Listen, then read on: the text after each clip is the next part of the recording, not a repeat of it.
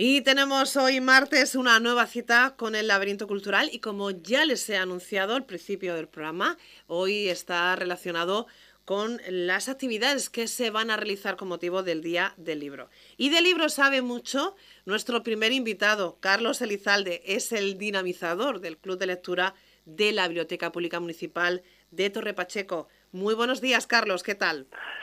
Muy buenos días, Micaela a mi estimado José Rubio y a todo el oyente del laberinto cultural. Muy buenos días a todos.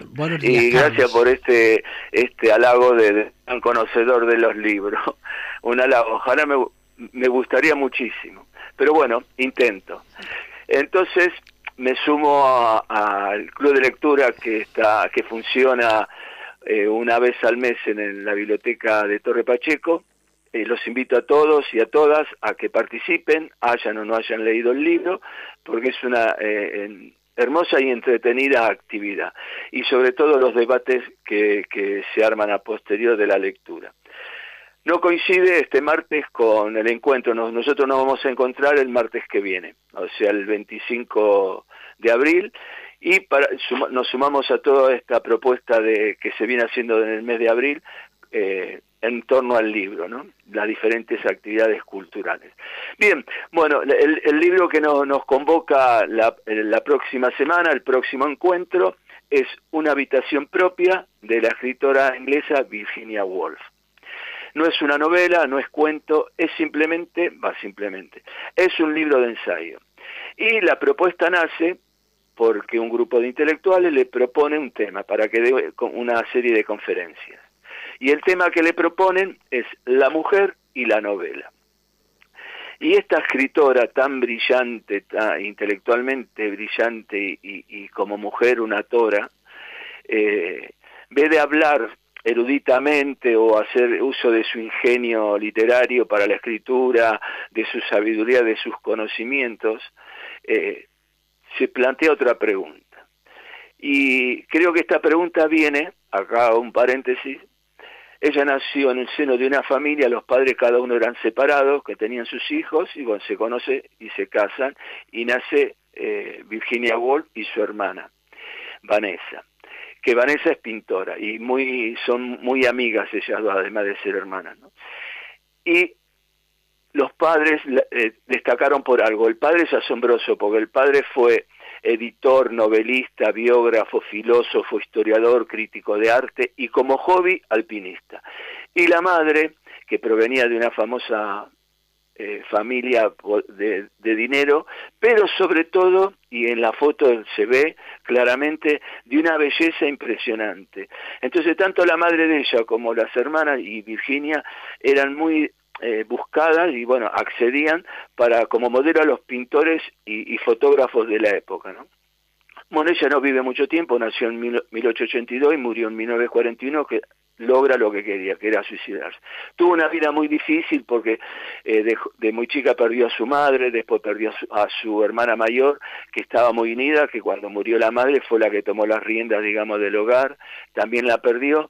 Y claro, después muere el padre y después tiene la mala fortuna de que, bueno, uno de los hermanastros, por lo que poco que pude cotejar, es como que creo que fue abusada por él, ¿no? Eh, bueno, eh, nace en este seno de, este, de estos padres, de esta familia, y nunca fue un colegio. Dado que los padres, bueno, se abocaron a la educación. Entonces tuvo una educación muy amplia, muy exquisita y de muy de mente abierta, ¿no? ¿Qué pasa? Que también los padres tenían invitados, eh, artistas de la época, no solo que eran famosos, sino que verdaderamente eran gente muy destacada, ¿no? Ella después, bueno, se muda con su hermana a un barrio londinense, al barrio de Blombury, que es donde está el Museo Británico, y digamos que es una casa de puertas abiertas, donde ahí va Bertrand Russell, el filósofo, el economista Keynes, eh, otro filósofo, escritores de la época Bueno, ahí no es que se ajustan solamente a poetas o escritores literarios, sino a científicos, eh, gente con la economía, de la filosofía. Bueno, tiene una vida muy rica. Bien, en este, en este seno nace ella, después ella se casa con el, hombre que era su marido, que es Wolf de apellido, que también fue editor, y bueno, ellos publican. Entonces, en, este... Eh, en este tipo de circunstancias, ¿no? De relaciones, bueno, ella nace, vive y crece, ¿no? Y eh, tiene una actividad femenina, como dirán ahora, y como escritora impresionante. Pero volviendo a la novela, que es la mujer y la novela, ella no se basa, como dije hace un momento, a ver, a, volcar algo de la erudición o la especulación, sino que empieza a hacer un rastreo y esta propuesta le pesa tanto que las conferencias más que nada se basan a la conclusión que llega. Y a la conclusión que llega es que la mujer necesita dos cosas primordialmente. Una habitación propia, que es el título de la novela, y además un dinero, 500 libras. Sin esas dos cosas es imposible que pueda crear una persona y sobre todo escribir una novela. ¿Y, y por qué?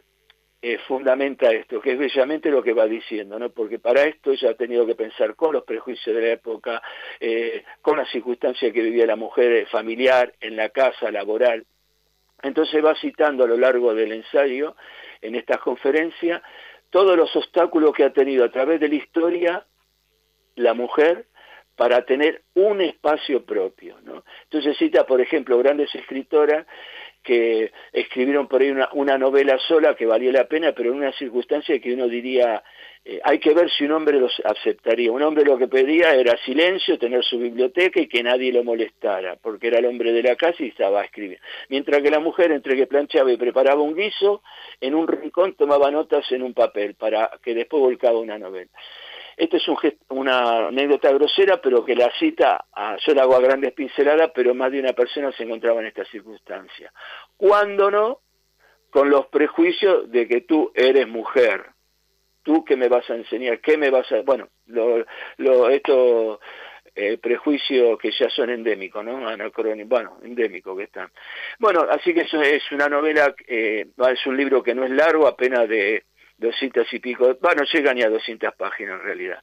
Y, pero es muy fuerte, es muy vital. Eh, la, la, eh, la, circunstancia que marca de las mujeres eh, es eh, verdaderamente eh, son demoledores y da mucho, en algunos momentos da tristeza, ¿no? Que una mujer por ser mujer tenga que soportar todo esto. Y yo me imagino lo que sería dando esta mujer, porque en un momento ella dice que va no va a hablar, no va a dar conferencia para que los señores presentes, porque en realidad eran todos hombres los que estaban ahí, que también se lo, eh, es, para las mujeres la charla, ¿no? Pero bueno, que iban a tomar notas, iban a hacer una nota que a posterior iban a ser guardadas como, bueno, apuntes, ¿no? De una mujer que habló. Y poco más, es un libro que lo recomiendo para no develarlo, pero bueno, es el sufrimiento a lo largo de la historia de gente que escribió cosas maravillosas, eh, no banales, no con una problemática femenina que vos decís, bueno, está bien, eh, sabemos que es... No, no, sino con una profundidad y una sensibilidad emocional, intelectual, demoledora, ¿no? Y que me imagino que habrá sido un pozo, digamos, de, agua sensible literaria para más de un hombre para buscar temas para escribir. Y nada, bueno, este va a ser el libro que nos va a convocar. Fue una mujer que al final después le escribe una carta muy conmovedora al marido porque ya deja, se va a suicidar. Eh, tuvo, tuvo algunos intentos y bueno, al final lo logra, lo logra. Y muy joven, no, no, no llega a los 60 años que, que bueno, se deja de vivir y bueno, la pregunta de siempre, ¿no? Si bien dejó obras muy, novelas muy interesantes, ¿qué hubiese pasado si hubiese seguido? Porque también ella murió en el 41, digamos, ahí en entreguerras, ¿no? Eh, ¿Qué hubiese pasado si hubiese, porque después de la Segunda Guerra Mundial, hubo todo como un cambio en la mujer que ya lo, lo vivió en después de la Primera Guerra Mundial, porque si estás padeciendo lo, lo, que es una guerra, que es demoledora, que lo que más prima es el abuso, después no pida que la mujer sea circunspecta, eh, modosita, reservada, ¿no? Eh, si mal no recuerdo hay un cuento muy bonito cuando la, aparece la primera mujer en un espacio público fumando, ¿no? Que me venís a cuestionar que estoy fumando si padecí una guerra no sé si eso fue, no me acuerdo si en el primero o el segundo. Bueno, después de sufrir la atrocidad de, de, una guerra y todos los abusos que se viven, ¿qué, qué, qué me están pidiendo? Bueno, eh, es, bueno, es un libro que es muy bonito, eh, en el mejor sentido feminista, porque no es que está haciendo... Ella habla libremente y que cada uno coja ¿no? Incluso hasta, en una parte dice, hasta los prejuicios y las limitaciones intelectuales que tiene todo ser humano, en este caso una mujer, ¿no? Y que cada uno se quede con lo que vea que es razonable, justo o que le interese. Y por mi parte, colorín colorado, mi exposición ha, terminado, ¿no? De momento, porque no tenemos más tiempo, porque tenemos más invitados en el ámbito cultural. Agradecerte, Carlos, que hayas estado aquí con nosotros y nos hayas hablado del libro que vais a tener la oportunidad de disfrutar el martes 25 de abril en el Club de Lectura. No sé si José Rubio te quiere decir algo porque está... Eh, yo creo que sí. El libro me ha impactado, Carlos, y el martes nos veremos porque escribir hace 100 años, esas cosas impresionan muchísimo. Sí, sí, sí. sí. Eh, la verdad que sí. No, da para muy. Es un hermoso libro que porque bueno, ella además escribió algo, pero anteriormente a ella ya hay otras escritoras que se abocaron a este tema, ¿no?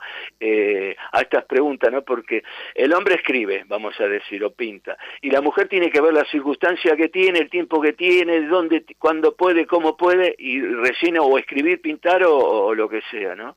Cosa que por suerte creo que se está venciendo y bueno, eh, hoy por hoy si hay que cambiar pañales y se cambia los dos y si la mujer tiene que hacer algo lo hace y punto y coma y, el que está alrededor tiene que colaborar ¿no?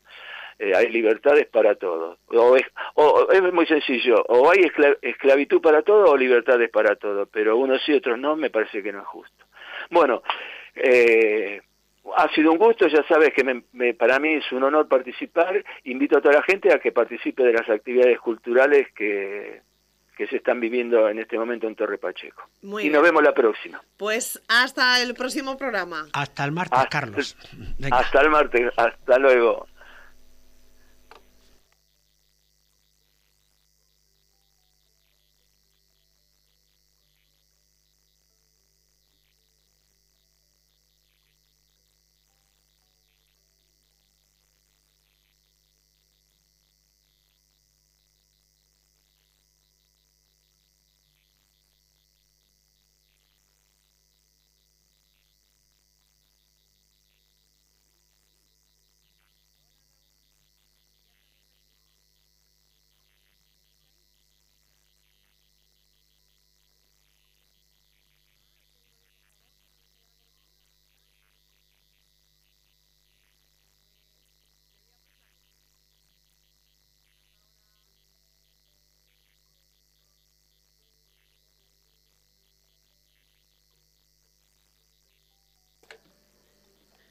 Bueno, tenemos otro invitado, como acaba de comentar, hemos hablado con Carlos Elizalde y ahora pues vamos a hablar con Raúl Lledó, que es el concejal de Cultura del Ayuntamiento de Torre Pacheco. Raúl, muy buenos días, ¿qué tal?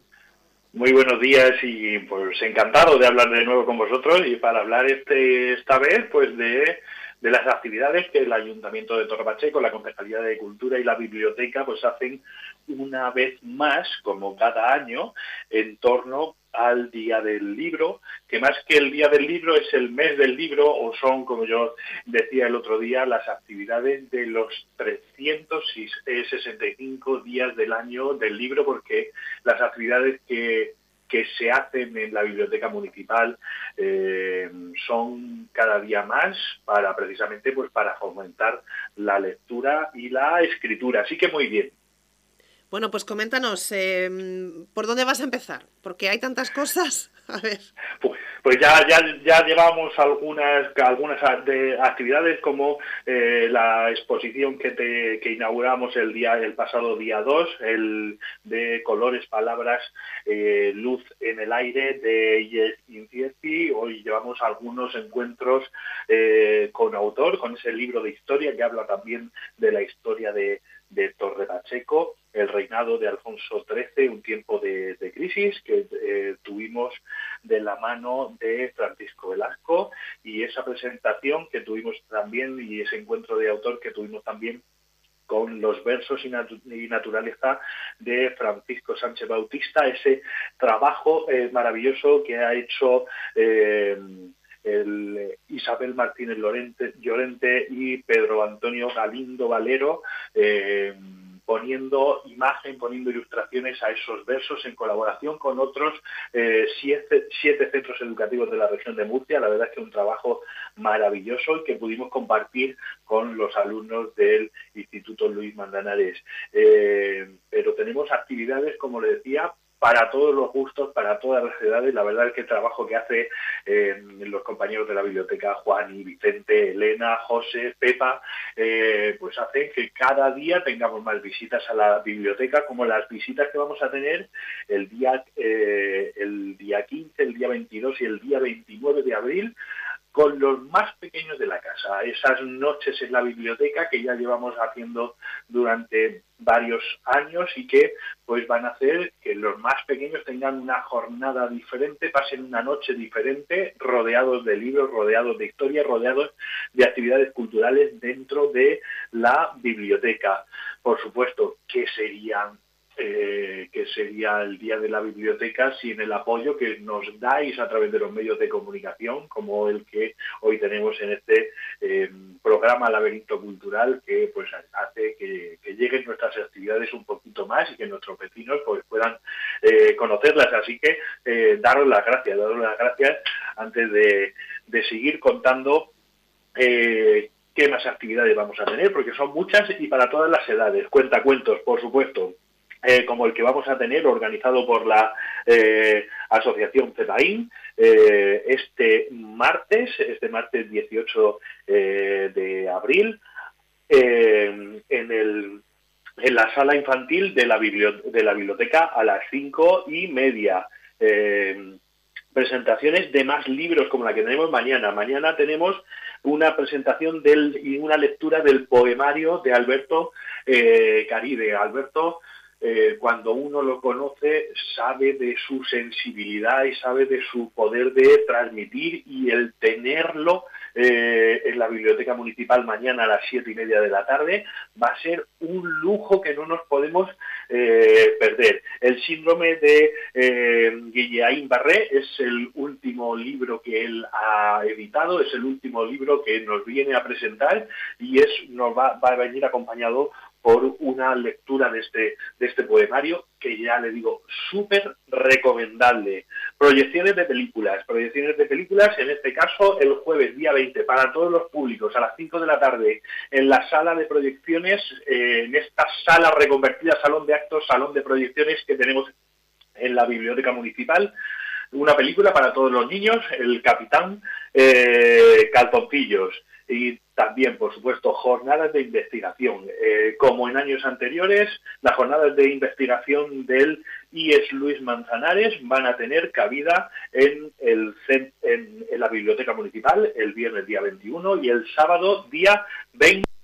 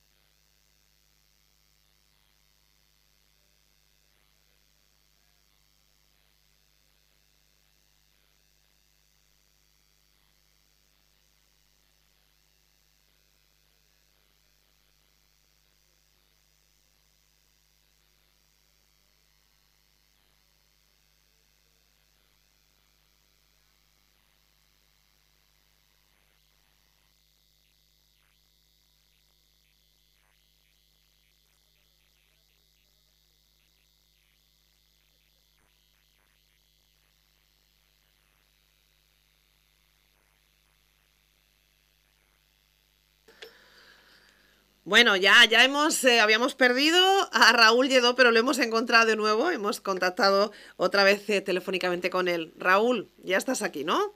Sí, ya estamos de nuevo, ya estamos de nuevo. Nos habíamos quedado hablando de las jornadas de investigación que también se hacen desde hace algunos años, desde el año pasado concretamente, en, eh, la biblioteca municipal. Eh, las jornadas de, investigación del IES Luis Mantanares eh, y que este año, tanto el viernes como el sábado, a partir de las 8 de la mañana el viernes y a partir de las 10 de la mañana el sábado, pues vamos a tener el lujo de conocer y de que sean los chavales del Instituto de Investigación del IES Luis Manzanares los que nos expliquen en qué llevan trabajando durante tanto tiempo y la verdad es que les sorprenderá, sin duda les sorprenderá.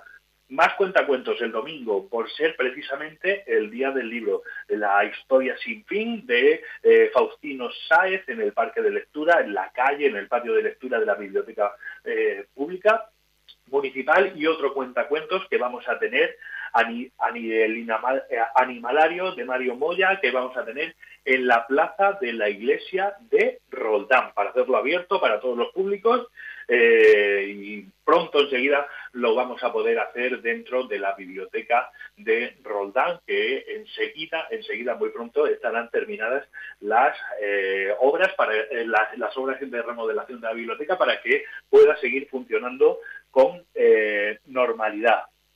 Eh, y pues eh, seguimos teniendo eh, actividades como esa presentación que vamos a tener y ese encuentro con autor, la novela Vinci, el último camino al infierno de Pedro García, conocido por todos, no es el primer libro que presenta con nosotros y es un lujo contar con él también y eh, actividades en torno a Azorín. Este año las actividades van en torno a Azorín, ese homenaje que le hacemos en el 150 aniversario de su nacimiento. Tendremos una conferencia eh, por don eh, José Miguel Vidal Ortuño. el título es Azorín, un escritor al, al que volver. una conferencia que no se pueden perder. Eh, claro de Luna, vida y obra de Federico García Lorca por Nona Teatro, que también lo vamos a tener en, en, el taller del, del café de, Roldán el jueves día 27. Y eh, pues eso, como les anunciaba, pues pronto, muy pronto tendremos esa reapertura de eh, nuestra biblioteca de Roldán. Como ven, muchísimas actividades de las que participan pues eh, la Asociación CEPAIN, eh, Murcia Acoge, la radio de Torre Pacheco, el Instituto Luis Manzanares, dándole cabida a todo el mundo para hacer partícipe precisamente a todo el mundo de las actividades del Día del Libro y de las actividades culturales que se hacen en el municipio a través de este magnífico trabajo que se hace a través de la Biblioteca Municipal de Torre Pacheco, para no perdérselo. Por supuesto, pues Raúl Lledó, concejal de Cultura del Ayuntamiento de Torrepacheco, muchas gracias por estar aquí con nosotros en el laberinto cultural. Eh, mandarte un saludo y también pues que todo el mundo disfrute de todas estas actividades que se han programado con motivo de Día Libro, que son muchas, variadas para toda la familia y sobre todo pues eso, para vivirlas, para no perdérselas. Así es, así es. Y como decíamos en la presentación que tuvimos en Fitur, Torre Pacheco, destino cultural. Ahí está. Un saludo, Raúl. Muchas gracias. Un, saludo, hasta la, hasta la próxima.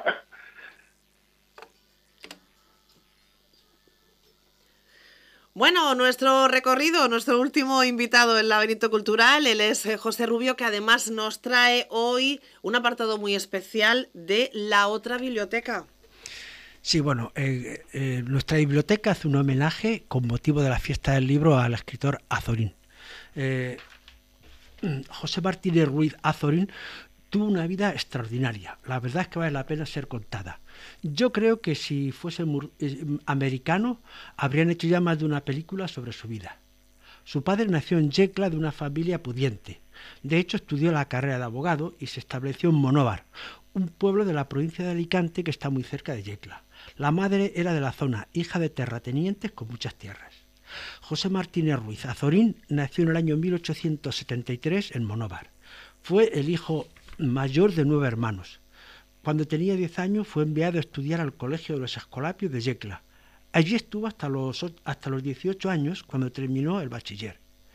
Tenía unos recuerdos muy buenos de Yecla. Con el tiempo escribió un libro muy bonito sobre su vida en Yecla titulado Confesiones de un pequeño filósofo.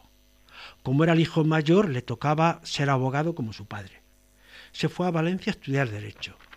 Allí hizo muchas cosas y muy buenas relaciones, pero de abogado estudió poco, por lo que le trasladaron a la Universidad de Granada y después a Salamanca, y decide tomarse más en serio su vida y se introduce en el mundo cultural de la ciudad. Allí conoció a Miguel Unamuno, con el que trabó una profunda amistad. Como no consiguió terminar los estudios, le enviaron a Madrid. No logró terminar derecho, pero sí ganarse la vida escribiendo artículos en diferentes periódicos de Madrid. Allí estableció contacto con jóvenes escritores con ideas como las suyas, que organizaban tertulias en cafés y que trataban de vivir de la literatura.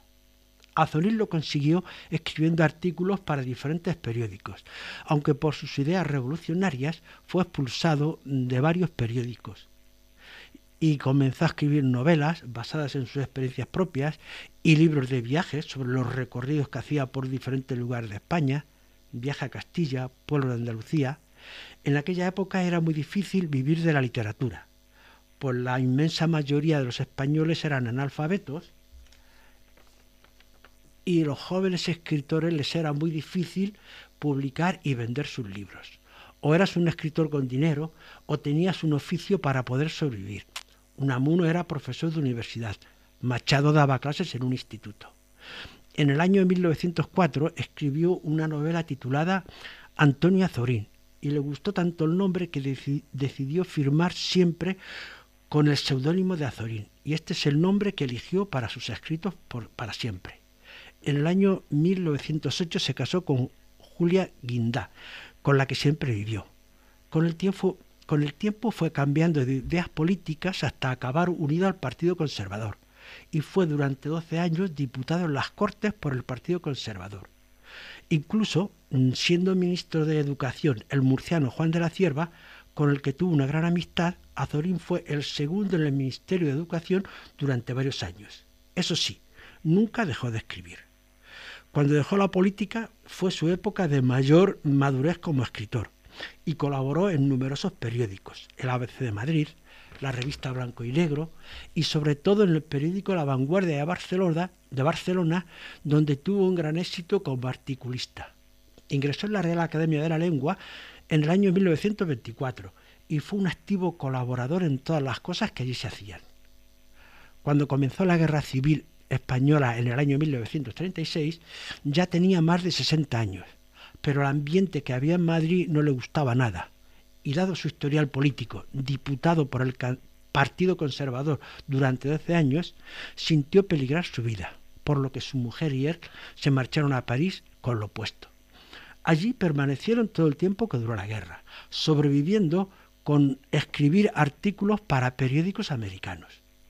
Cuando acabó la guerra civil en el año 1939, regresó a España y sus amigos le ayudaron y comenzó a escribir, a escribir artículos para diferentes periódicos de la época, que era su forma de ganarse la vida. Y siguió escribiendo novelas, ensayos, experiencias de viajes. Falleció en Madrid en el año 1967 con 93 años de edad, eh, siendo enterrado en el cementerio de San Isidro de Madrid.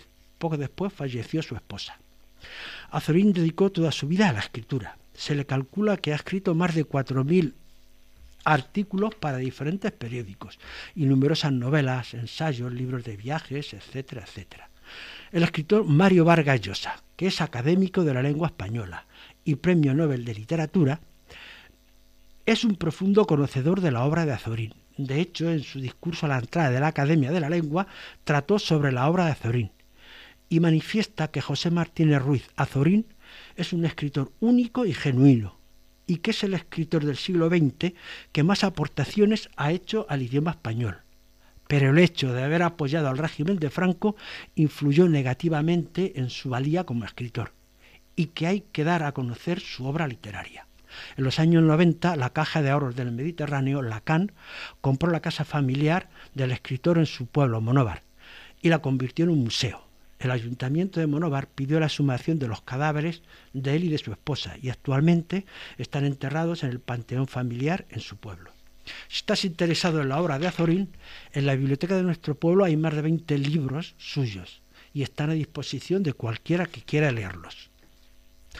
Eh, voy a leeros algunas cosas sobre Azorín y Murcia. Hablando de la calle Platería.